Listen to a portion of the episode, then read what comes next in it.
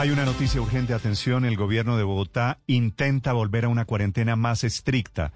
La decisión podría ser tomada, va a ser propuesta, la idea de la alcaldesa Claudia López, en un PMU, un puesto de mando unificado, que es la reunión que a partir de las 8 de la noche, de las 8 de la mañana, dentro de 45 minutos, 8 de la mañana, van a sostener gobierno de Bogotá y gobierno nacional. La idea de la alcaldesa López es volver a través de un confinamiento mucho más estricto a una cuarentena tipo la de marzo de este año, pero por localidades. Esa sería la diferencia, no toda la ciudad en una cuarentena estricta, sino cuarentenas alternadas dependiendo las localidades. Ricardo González.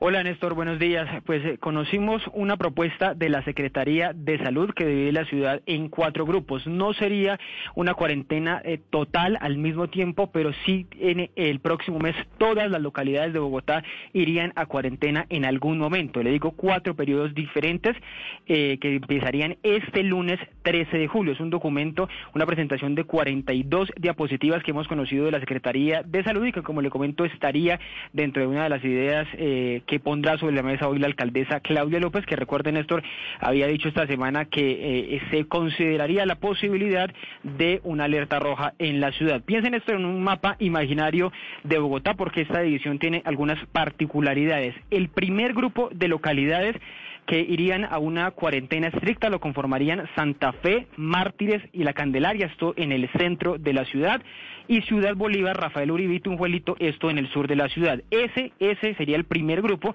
allí se concentran más o menos un millón y medio de, habitantes. El cierre, que podría ser, como usted lo dice, con restricciones similares a la del simulacro, la cuarentena estricta de marzo, sería de 14 días, como han sido todas las cuarentenas, del 13 al 26 de julio. Hemos contabilizado, según la información de la Secretaría de Salud, y hasta anoche había 8.256 contagios en esta agrupación, de los 42 mil que hay en Bogotá. Entonces ahí tenemos la primera cuarentena general, tendríamos la primera cuarentena general que propone eh, eh, la Secretaría de Salud en este documento. El grupo 2 de localidades tendría el cierre desde el 20 de julio hasta el 2 de agosto. Es decir, Néstor, mientras estamos en la mitad de la cuarentena del primer grupo, aquí empezaría una segunda cuarentena en, el, eh, en estas localidades. Kennedy, Bosa, esto en el extremo occidente, y del otro lado de la ciudad, en Chapinero, Barrios Unidos y Teusaquillo. Aquí se da cuenta usted, Néstor, que no son localidades que eh, necesariamente estén en todas juntas, todas eh, eh, sean vecinas, pues por decirlo de esta manera. Geográficamente, Kennedy y Chapinero están lejos, no se juntan entre ellas. exactamente, extremo oriente y extremo occidente. En este grupo, en este grupo 2, hay 2.7 millones de habitantes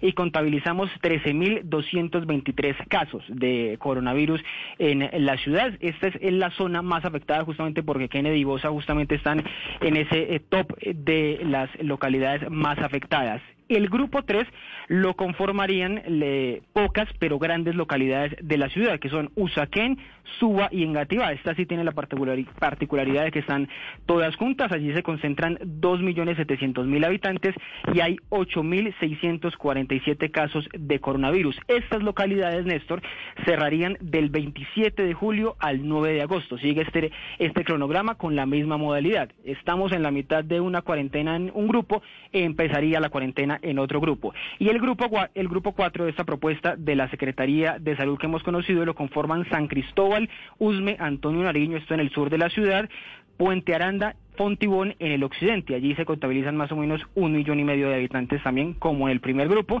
Y eh, aquí tiene la eh, menor gravedad en casos de COVID-19, 6.750 casos. Allí terminaría esta temporada de cuarentena estricta de la ciudad, que iría del 3 hasta el 16 de agosto. Frente a esta propuesta, Néstor, elaborada eh, por la Secretaría... ¿Cuántos habitantes en este último grupo? San Cristóbal, Luzme, Puente Aranda, Antonio Nariño y Fontibón. Millón y medio. Millón y medio también como el grupo 1.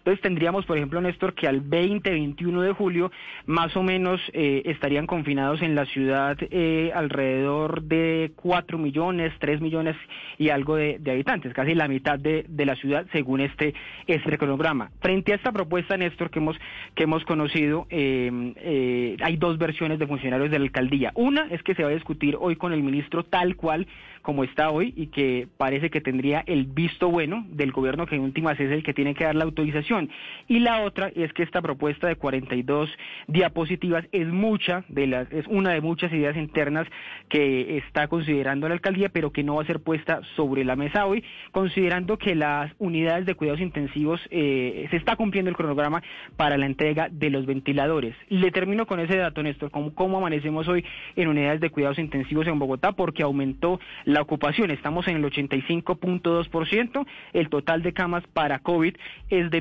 1.106 y tenemos una ocupación de 942 pacientes para estas eh, eh, unidades de cuidados intensivos.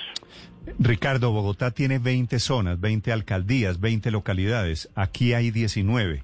Sí, señor. Sumapaz, que es la que falta, es la única que no regresaría al confinamiento. No está incluida en este en este cronograma de, eh, de la alcaldía, Néstor. Las otras están en ese en ese mapa que ya ustedes podrán ahora eh, revisar allí en la en la página de Blue Radio y en todas las redes sociales. Sumapaz es la salida, bueno, es la zona más rural de Bogotá y esa es la seguramente la explicación de por no... qué no aparece Sumapaz aquí. Y no tiene casos de contagio, Néstor. Ese es un, un elemento que hace que saquen a Sumapaz de los cálculos de eventuales cuarentenas sectorizadas en Bogotá. Bueno, mucha atención, Ricardo. Entonces vamos a recapitular. Dividida Bogotá por zonas, hay cuatro zonas. En cada sí, zona cuatro. hay varias localidades. Primera zona que entraría, según esta propuesta de Claudia López, en cuarentena a partir del lunes de la semana entrante Santa Fe. Santa Fe es el centro de Bogotá, ¿verdad? Centro de Bogotá, sí, eso es, es corazón de Bogotá. Eso Los es, mártires, eh, la Candelaria, Caracas. también en el centro de Bogotá.